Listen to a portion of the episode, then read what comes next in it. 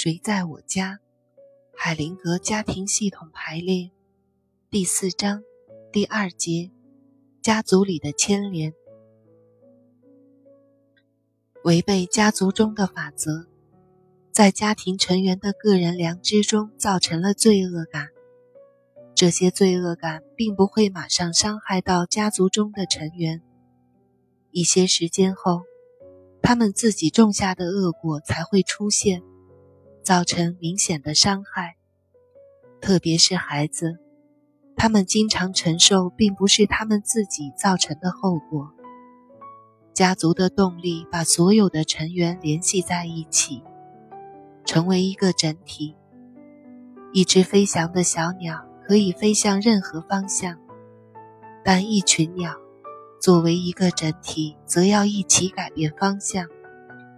每一只都要服从整个大群，正因为服从，才能保持自己属于这个团队。非常相似，整个家族紧密地联系着每一位成员。一个成员的职责和痛苦，在其他的成员看来，也是自己的职责和义务。这样。家族里的任何一个成员都会在他们的思想中、关注中和感觉中，在他们的利益或目标中，和其他成员的义务和权利盲目的发生牵连。个人的幸福和痛苦受到家族影响的限制，就好像整体限制它的各个部分一样。案例，我们怎能平静？一部电视纪录片里，在一个洞穴旁边拍摄到一个青年。这个洞穴里发现了数以千计的尸体，排列了三层。最下面一层是某个政治教派的信徒，他们是被另一个政治教派的信徒杀害的。因为凶手为了自己所受到的不公平对待而报复杀人。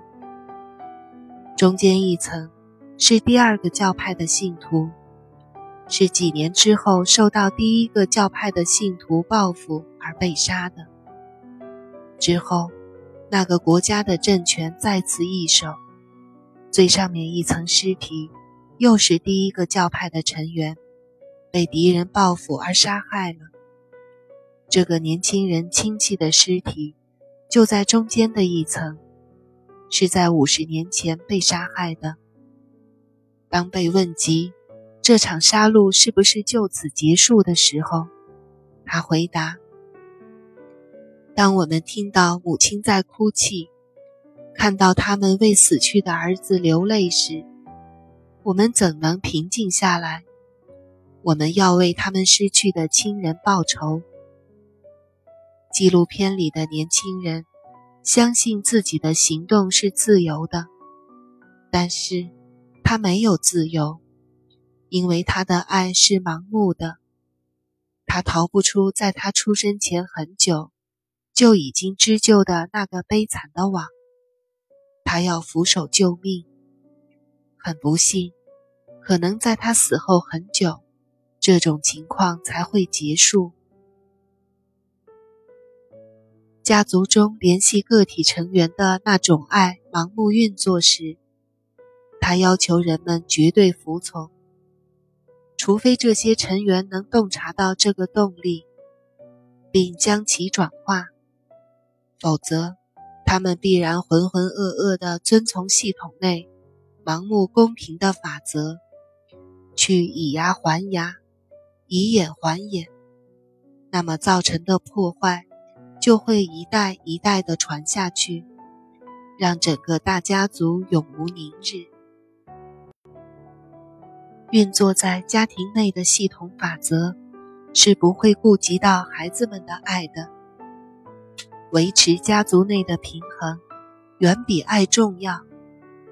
为了大家庭的平衡，就算牺牲了个人的爱和幸福，也在所不惜。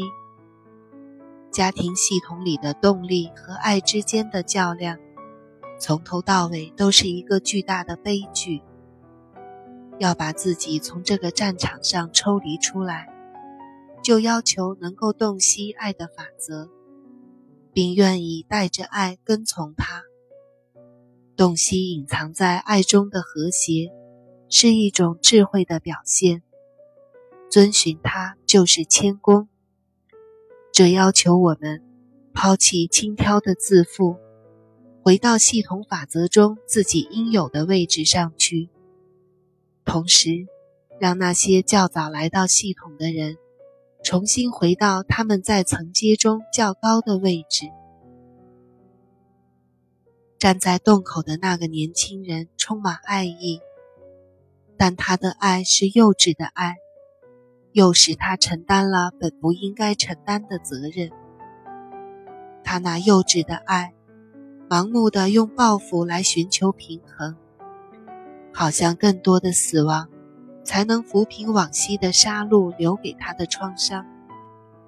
他的家族部落永远得不到平静，除非他能够努力倾听母亲的哭泣，看着他们的眼泪，并充满爱意地对他们说：“您承受了巨大的损失，我对您的遭遇表示尊重。”因为我爱您，我将不会举起这把剑。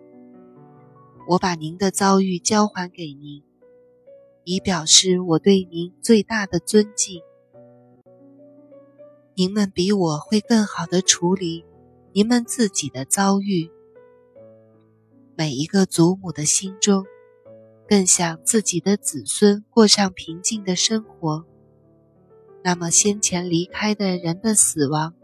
对后人便会有好的影响，那才是伟大的爱。